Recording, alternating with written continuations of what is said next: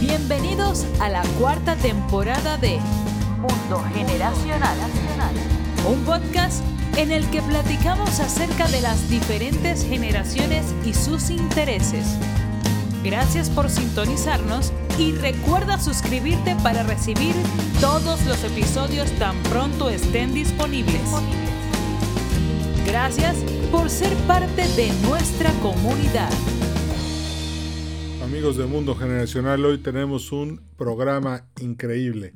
Hoy vamos a platicar sobre Obi-Wan Kenobi. Y vaya que hice bastantes apuntes.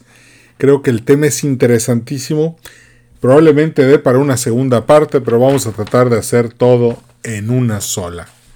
Ahorita acaba de terminar la serie de Obi-Wan Kenobi. Creo que abusados que hay spoilers, ya lo puse ahí en la, en la descripción. Si no lo han terminado de ver, pues mejor póngale pausa ahorita. Si ya la vieron, adelante. Bienvenidos a este análisis tan importante de la serie. Primero que nada, eh, vamos a arrancar como siempre agradeciéndole a nuestros patrocinadores. Gracias a Fundación Valle VIP que apoya a las personas víctimas de la violencia en el noroeste de México. Gracias a Grupo Terza si estás pensando en un coche nuevo, un Peugeot, un Jack o un Renault, acércate a ellos www.grupoterza.com.mx. Va a ser una gran experiencia trabajar con ellos. También a Ticketopolis, el auditorio virtual más grande de América Latina acércate a ellos para que ellos te ayuden a hacer tus eventos. Y finalmente a Luis Quijano y a Di Yucatán Consulting Group por todo el apoyo que nos han estado dando estos últimos 20 años. Bueno, ahora sí, venga, arrancamos. Y primero que nada, Obi-Wan Kenobi, hay, hay, que saber algunas cosas de él, de su infancia. Yo, yo creo que de las, de, los, el episodio 1 y 2 y 3, este, es el personaje definitivamente más influyente de todos y, los efectos de sus acciones los vemos en la siguiente, en todas las, las películas de la, de la trilogía original. Bueno, de Obi-Wan Kenobi hay que saber que cuando estaba muy chico y se lo llevaron al templo para convertirlo en Jedi, al principio nadie lo quería, le hacían bullying, tenía ataques de rabia, y su maestro, eh, Qui-Gon Jinn, en realidad eh, no lo quería de, alumno. Al final nadie lo quiso, se tuvo que ir a trabajar a, a las granjas donde iban los padawans que no tenían maestro. Ahí estuvo una temporada hasta que finalmente pudo hacerse amigo de eh, Qui-Gon Jinn y ahí al final hicieron un trabajo juntos y decidió entrenarlo como joven. Tuvieron varias aventuras. Eh, Obi-Wan Kenobi se quiso salir de la orden. Eh, igual cuando tenía 13 años, pues conoció a otra chava que también era guerrera, se enamoró de ella, pero pues no, después rectificó y siempre no. Se quedó ahí con los Jedi. Aquí hay un tema muy interesante porque vamos a arrancar. Vamos a ver el episodio 1, el Obi-Wan del episodio 1. Y este Obi-Wan Kenobi vemos que pelea contra Darth Maul. Hoy nos vamos a... No, no, no, voy a abarcar todo porque me quiero concentrar en la serie. Nada más esto es un repaso rápido. Vemos en el episodio 1 cómo Darth Maul atraviesa de un, con su sable de luz a Qui-Gon Jinn. Inmediatamente después Obi-Wan Kenobi tiene un ataque de rabia totalmente pasional y se lanza con todas sus fuerzas contra Darth Maul. Logra derribarlo, sin embargo no es suficiente y Darth Maul lo empuja al precipicio. Y aquí es donde vemos al Jedi y ya no al, a la persona pasional que acaba de perder a su maestro. Y esto lo vamos a ver en casi todas las peleas de Obi-Wan Kenobi, porque al final se tranquiliza, se concentra, se enfoca en lo que, en, lo que tiene que hacer y con un brinco de la fuerza toma la espada de su maestro Qui-Gon Jinn y parte en dos a Darth Maul, el cual cae por el precipicio. Cualquiera pensaría que ya quedaba muerto, pero luego lo resucitaron. Pues sí, porque es un personaje, la verdad, muy rentable. Pero aquí vemos cómo la rabia contra la razón. No hay que olvidar que los Sith cuando pelean usan la pasión. ¿Y qué es para, la, para un Sith la pasión es la fuerza? O sea, es la emoción visceral tomando el control de sus vidas para poder lanzar un ataque poderosísimo sobre su adversario. Mientras que los Jedi pelean a partir de la concentración, de estar centrados, de no perder el balance y utilizar sus conocimientos de la mejor manera posible. Esa es la diferencia entre uno y otro.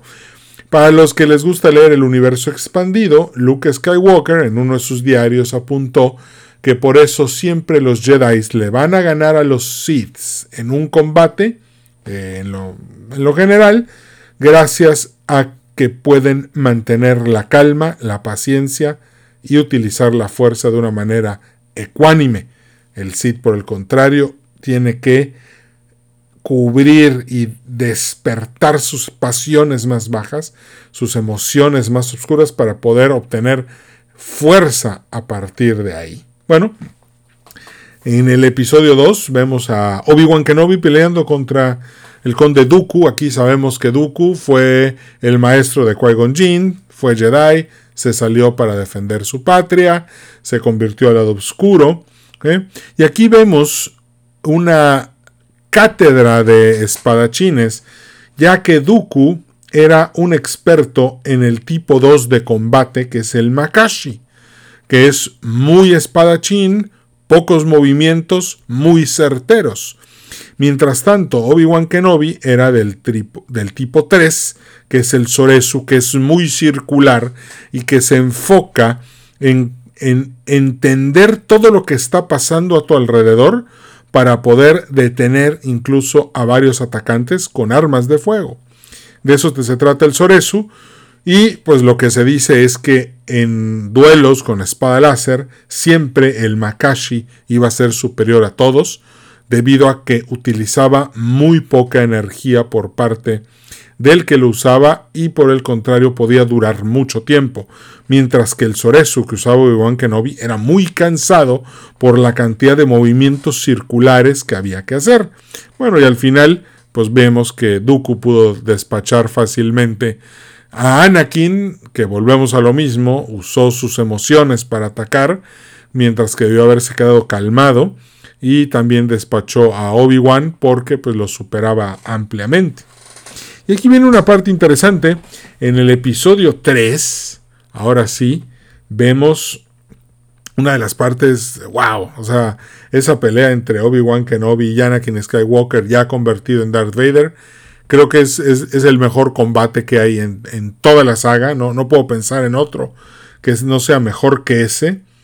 Y aquí vemos, y ojo, porque creo que esto va a influir en Obi-Wan Kenobi después, porque vemos un Obi-Wan muy tirado hacia los Jedi, observando su alrededor, muy en su tipo 3, con mucha paciencia, parando y retrocediendo ante los ataques tan, tan energéticos de Anakin, bueno, de Darth, ya Darth Vader, y, y por otro lado, vemos a un Anakin Skywalker muy directo, muy fuerte y muy concentrado en el ataque.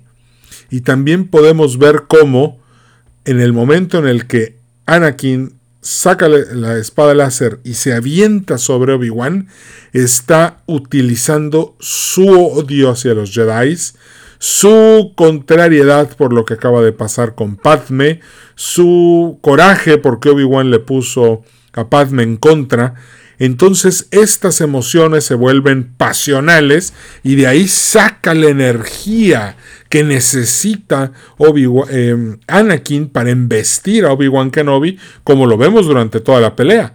¿Qué vemos de Obi-Wan? Efectivamente tiene que parar a uno de los mejores Jedi que hay, que lo supera ampliamente en fuerza, en midiclorianos, en velocidad, en absolutamente todo.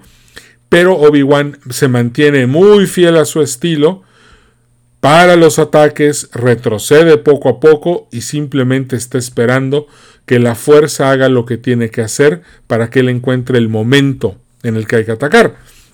Y aquí viene un punto muy bueno, porque gracias al estilo 3, el circular, que depende de entender el ambiente en el que estás peleando, mientras que Anakin estaba totalmente concentrado en Obi-Wan, Obi-Wan detecta una colina, brinca, agarra la parte más alta, le dice, eh, I have the, high ground, a lo que Anakin dice, do not underestimate my power. No, no, subestimes mi poder. Grita, se vuelve a cargar otra vez de energía a partir de sus emociones y de sus pasiones, y mientras está en el aire para embestir a su maestro, este le corta las dos piernas y el brazo bueno, nada más se quedó con el brazo metálico, cae, se empieza a quemar, y ahí es cuando vemos los verdaderos colores de cada uno, porque mientras que Obi-Wan le sigue diciendo que lo quería, que era su hermano, que era eh, el que iba a destruir a los Sith, no a los que se iba a unir, y mientras tanto, Anakin, probablemente pensando que iba a morir, las únicas palabras que tiene para Obi-Wan son te odio. Y envuelto en lava, quemándose, pues debe haber sido una experiencia muy dura para Anakin Skywalker. Bueno, después en el episodio 4 vemos que otra vez se, vuelven a encontrar, eh, pero esta vez Obi-Wan Kenobi, su chamba era desconectar el, eh, el, campo de fuerza que impedía que el halcón milenario escapara de la estrella de la muerte. Lo logra y al final se encuentra con Darth Vader de nuevo. Darth Vader le dice, bueno, pues ahora yo soy el maestro, pero seguramente cuando Vader se encuentra con Obi-Wan Kenobi, deja de ser Darth Vader para convertirse en el lado más oscuro de Anakin Skywalker. Pierde muchos de, los tonos de su carácter porque Obi-Wan Kenobi despierta en él demasiadas emociones. Y ojo que para, para cuando pelean en la cuarta, Obi-Wan sabe que ya no va a salir de ahí, simplemente está ganando tiempo para que escape el halcón milenario. Y cuando Luke y Leia están juntos corriendo hacia el halcón milenario y Obi-Wan los ve juntos, sabe que ya hizo su parte, sonríe, levanta la espada y Darth Vader lo atraviesa con su sable de luz. Y aquí viendo los cómics, podemos ver que cuando Vader eh, hace esto y, el cuerpo de Obi-Wan desaparece, Darth Vader está aterrado porque nunca había visto que eso sucediera. Él esperaba ver el cadáver de Obi-Wan Kenobi tirado ahí. Eso lo preocupa mucho, pero lo que más le asusta es que cuando desaparece Obi-Wan y la, y la capa está cayendo, él logra ver dentro de la capa la cara del emperador, de Palpatine. Y, y Darth Vader, lejos de estar contento y, feliz porque mató a Obi-Wan, está pensando que probablemente peleó contra un invento del emperador o que el emperador le enseñó algo a Obi-Wan y Obi-Wan em, está haciendo valer eso que le dijo, que si me derribas voy a ser más poderoso de lo que te imaginas. Entonces Darth Vader en realidad está confundidísimo al final de esa pelea. Finalmente nos trae la serie. ¿Cuántos años después? Del 2005 al 2022 hay 17 años. ¿Sí? 17 años. Eh, en la serie pues se supone nada más pasaron 10. La verdad es que he estado viendo las notas y he notado la cantidad de ataques que hay horribles, de que es una porquería, de que no sirve. Pero por otro lado también he visto a otras personas decir que el final lo valió todo, que la serie estuvo muy bien y que si ya la vemos como un solo pedazo de literatura es, es algo maravilloso. Yo la verdad estoy muy satisfecho con la serie. Pero como buen conocedor literario, eh, creo que es momento de desmenuzar la serie y analizarla a partir de la gran inspiración de George Lucas, que es el camino del héroe. El camino del héroe se compone de 12 pasos, y aquí en la serie los vemos muy claramente, todo muy fiel al estilo de Star Wars, Harry Potter, Rocky, Karate Kid, El Señor de los Anillos y todas las series populares de la historia que se han inspirado en este camino que Joseph Campbell describe de una manera magistral en su libro El héroe de las mil caras. Bueno, el primero, el, en el primer episodio, el, el primer paso del camino del héroe es la vida normal. Obi-Wan ya está viviendo como carnicero, trabaja, camina, va, se sienta, eh, regresa a su cueva, checa un rato a Luke y luego vuelve otra vez a trabajar de carnicero. Vive una vida cíclica. Pero el héroe de repente le llega un llamado. Acaban de secuestrar a la princesa Leia Organa. Él sabe que en realidad Leia se apellida eh, Skywalker, eh, Amidala. Entonces llega el llamado, que es el segundo punto, el llamado del héroe, y él se niega el tercer punto del llamado del héroe es precisamente que el héroe dice que no. En el primer punto lo vemos muy cómodo con una vida muy monótona. Llega el llamado y él dice no, por favor. Esas son las tres primeras partes. Pero el cuarto es el llamado del maestro. Es cuando alguien muy importante aparece y le dice tienes que empezar este camino. Y esa persona es el senador Bail Organa cuando va a la cueva y le dice tienes que ser tú. No hay otra persona que pueda rescatar a Leia. A lo que Obi-Wan responde, oye, pero yo estoy cansado, estoy viejo, no tengo la fuerza, no he practicado, no soy el hombre que esperabas. Pero Bail Organa insiste. Ese es el cuarto paso. El quinto es cruzar el umbral. El quinto paso del camino del héroe y en este caso lo vemos en la serie cuando Obi-Wan Kenobi está caminando hacia la nave en la que va a despegar, ya lleva su sable de luz, y la, y la mujer le dice, ¿vas a venir o no?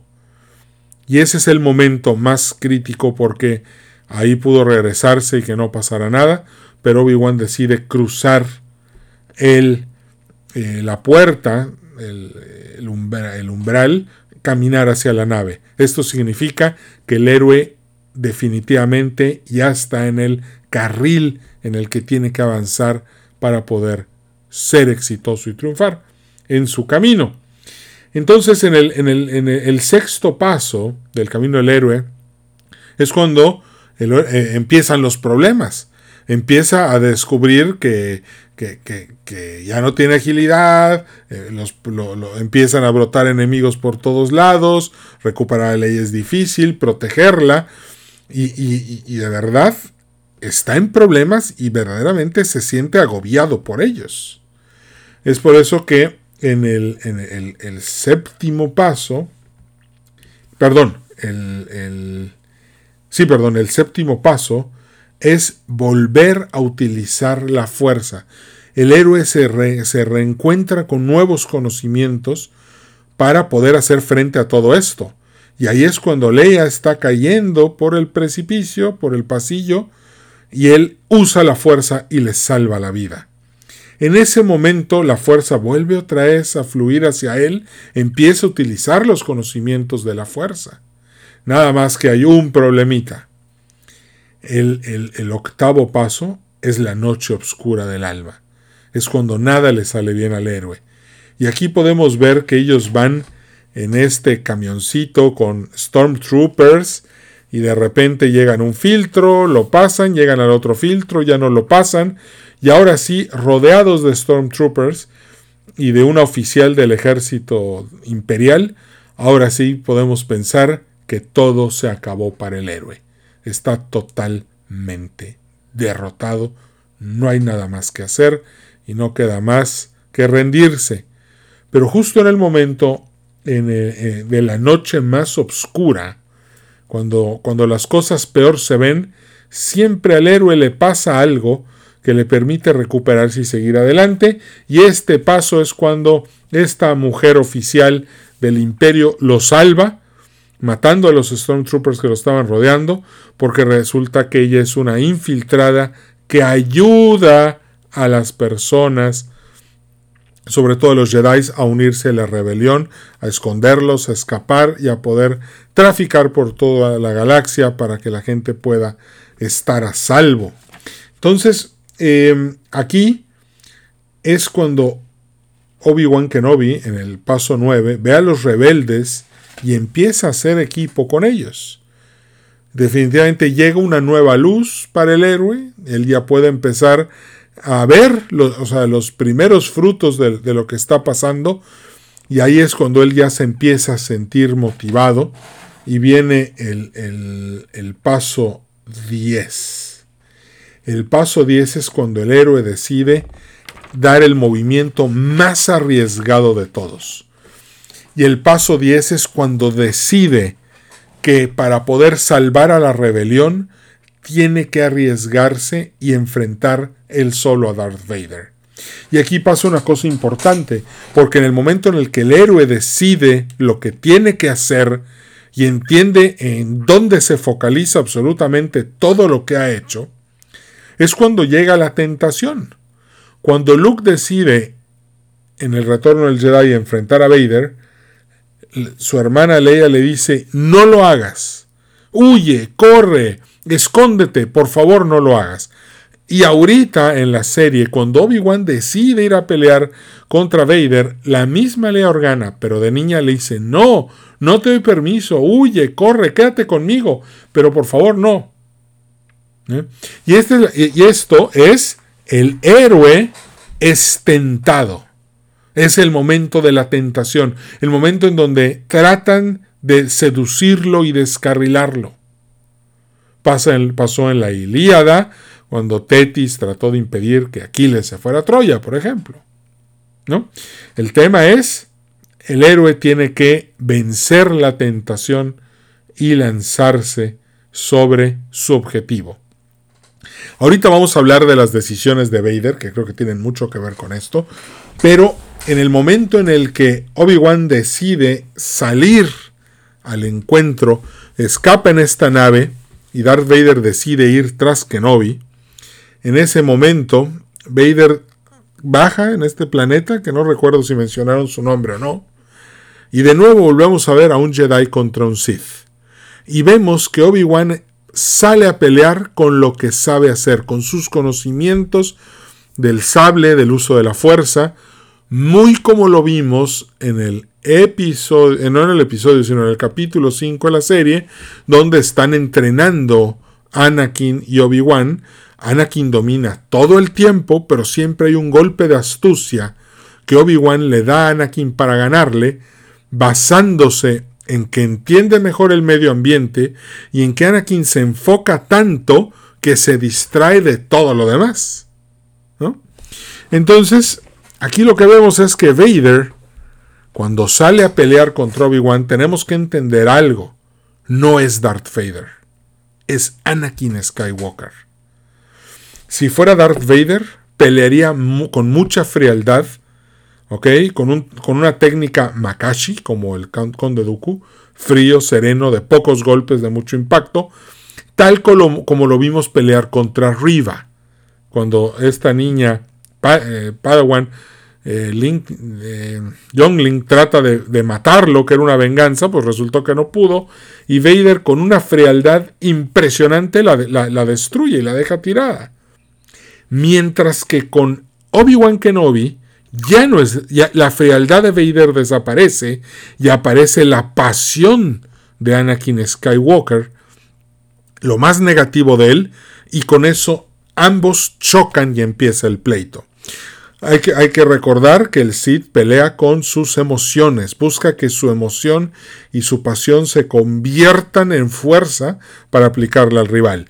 Y vemos que Vader hace eso pues, con una maestría fuera de serie eh, prácticamente el primer round lo va ganando, pero nos damos cuenta que durante la pelea no es Vader, es Anakin, porque cuando pone la mano en el suelo y hace que la tierra se derrumbe y, y ven que Novi caiga, le dice, por eso siempre gano. O sea, como recordándole, te recuerdo que cuando yo era tu discípulo, yo ganaba. Y al final le dijo, ¿de verdad creíste que me ibas a ganar, Master? cuando todas las piedras están sobre, sobre Obi-Wan Kenobi. Y aquí hay un punto muy importante del, de conocer la filosofía de los Jedi. Porque el Obi-Wan que vemos bajo las piedras está teniendo recuerdos que le dan culpa, que le dan miedo y que le dan vergüenza. Está pensando en todo lo negativo de su vida y, obviamente la fuerza se empieza a debilitar en él. Pero el Jedi, al igual que el estoico, que son muy parecidos, por el especialmente por, el, por la parte del desapego, cuando Obi-Wan empieza a pensar en Luke, en Leia y en su misión en la vida, vuelve a enfocarse, recupera su, su fuerza y al mismo tiempo el manejo de la fuerza, empuja las piedras, vemos que da un, brinco de, usando la fuerza, cae sobre tierra y vuelve a embestir a Darth Vader. Pero esta vez, fíjense, Obi-Wan sigue enfrentando a Anakin, pero esta vez Obi-Wan está a la ofensiva. Vemos a un Obi-Wan Kenobi que se lanza al ataque, que sigue usando su método 3 de pelea, pero no se está defendiendo, está buscando derribar por completo a, Anakin. Anakin siente esta presión, lo vemos pelear, vemos otra vez sacar su furia, eh, vemos cómo su... Eh, eh, empieza bueno, sorpresivamente em, ha sorprendido porque su maestro sobrevivió, pero de repente logra Obi-Wan dañar el sistema de respiración. El Shatter Point atacó el punto más débil de Anakin. Lo deja sin poder respirar, lo deja lastimado, lo avienta contra una roca.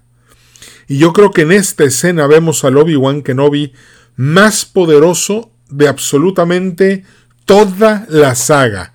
Desde Clone Wars hasta Rebels, hasta la primera trilogía, la segunda, la que quieran en el momento en el que levanta todas las rocas que están a su alrededor y empieza a lanzársela como proyectiles sobre Anakin Skywalker. Le empieza a dar con todas sus fuerzas las rocas.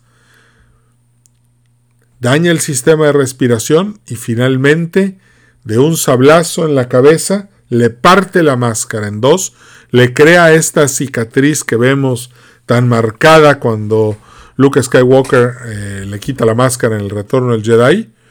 Y aquí vemos de nuevo a Obi-Wan diciéndole a, a Darth Vader, Anakin, perdóname por todo. Esto no es lo que yo quería ni para ti ni para mí. Y aquí vemos que, la, que, que, Obi-Wan Kenobi sigue, sigue pensando la energía que lo está nutriendo para luchar es la energía que tiene de todo el amor que siente incluso por su rival Darth Vader slash Anakin Skywalker.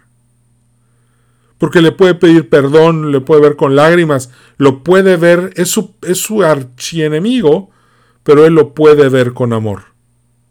Claro, al final eh, Darth Vader le dice te voy a destruir. Eh, Obi-Wan Kenobi entiende que el amor por su amigo prevalece, pero su amigo ya no existe. Darth Vader le dice, yo maté a Anakin.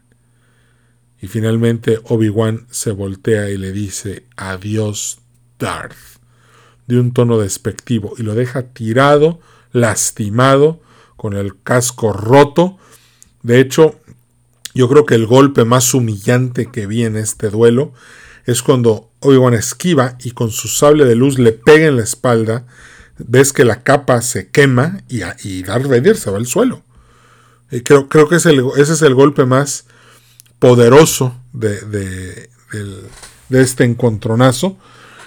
Y finalmente Obi-Wan se retira para salir de ahí y luego, luego y detectar que Luke está en peligro, ir, enfrentar arriba, jalarla de nuevo al lado luminoso de la fuerza y seguir con su vida. Aquí, eh, ese es el onceavo paso. El doceavo es el nuevo orden. Es todas estas acciones que se dieron gracias al arrojo con el que Obi-Wan Kenobi hizo lo que hizo, de entrada hay un detalle, un error estratégico. Si Darth Vader hubiera dejado vivo a Obi-Wan y hubiera destruido la nave donde iba Leia Organa, le hubiera hecho muchísimo más daño a los rebeldes. Pero de ahí iba, por, por haber sido tras Ben Kenobi, comete un error estratégico de, de, de proporciones dimensionales muy difíciles de calcular. Por otro lado, Ben Kenobi va con Leia Organa y le dice, oye, conocí a tu mamá, conocí a tu papá y heredaste estas tres características de él y de ella. Va con Luke, le dice hello there, ¿no? Como cuando saluda a Arturito en el episodio 4 y como saluda a Grievous en el episodio 3. Después vemos el, el cómo se reconcilia eh, Riva, no sabemos más de ella, pero podemos ver que incluso eh, Owen y Beru, cuidando a Luke, se reconcilian también con, con, Obi-Wan. Obi-Wan puede conocer a Luke. Este, y, y, aquí lo que yo pensé fue cómo la energía del amor logra tantas cosas, sobre todo cuando te gusta leer a los estoicos. Porque la fuerza del amor, ahorita que fui Día del Padre, estaba pensando, la fuerza del amor es la que hace que todos los papás de todo el mundo, o bueno, la mayoría, suene el despertador y se levanten a trabajar.